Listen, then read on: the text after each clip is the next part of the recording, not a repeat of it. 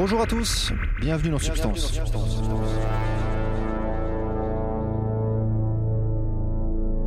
À la base de Substance, il y a une idée simple parler de drogue avec les premiers concernés, les consommateurs.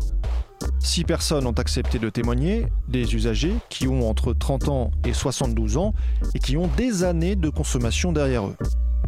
Ils vont vous parler de LSD, d'héroïne, de crack, d'amphétamine, de champignons hallucinogènes, d'iboga et d'ayahuasca.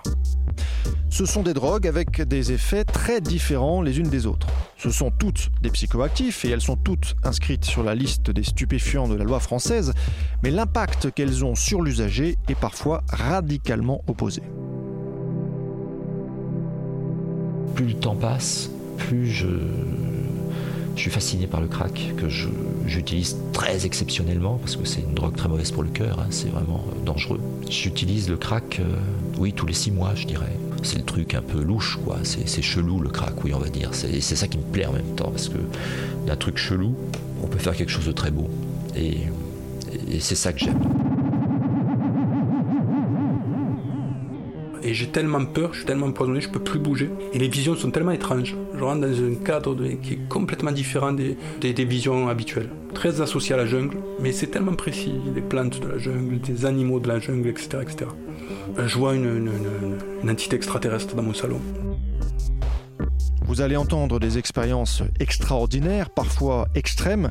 Les usagers qui témoignent ont vécu des situations limites, mais cette prise de risque mise à part, ils ont globalement la maîtrise de leur vie. Ils n'ont pas de problèmes sociaux. Ils aiment tout simplement modifier leur état de conscience, même si la loi leur interdit de le faire de cette manière-là. Quand on parle d'héroïne, on a tous cette image d'une drogue dure. Donc déjà rien que le mot dur, il fait peur. Le mot héroïne, il fait, il fait un petit peu peur aussi et on s'imagine quelque chose de, très fort qui va nous assommer.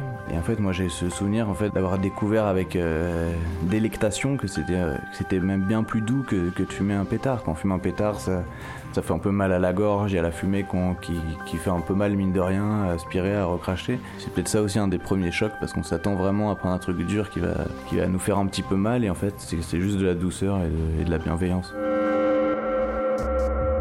En fait, vous allez surtout entendre des récits de vie, des récits d'humanité, sous l'angle de la relation aux drogues. Et si vous leur prêtez une oreille attentive, vous vous apercevrez qu'il est souvent question de beauté, de spiritualité, de rapport à l'autre et en quelque sorte de sagesse.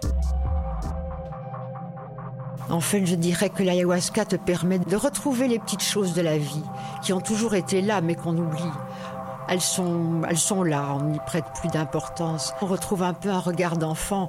Quand on est enfant, notre regard est neuf surtout. Donc comme c'est neuf, on est facilement émerveillé. Il me semble que l'ayahuasca permet de retrouver ce regard émerveillé sur la vie. Vous l'aurez compris, une grande partie des propos qui sont tenus dans ce podcast évoquent des pratiques illégales. Pour le vérifier, je vous invite à consulter les lois en vigueur dans votre pays. En attendant, prenez soin de vous et à très vite dans Substance.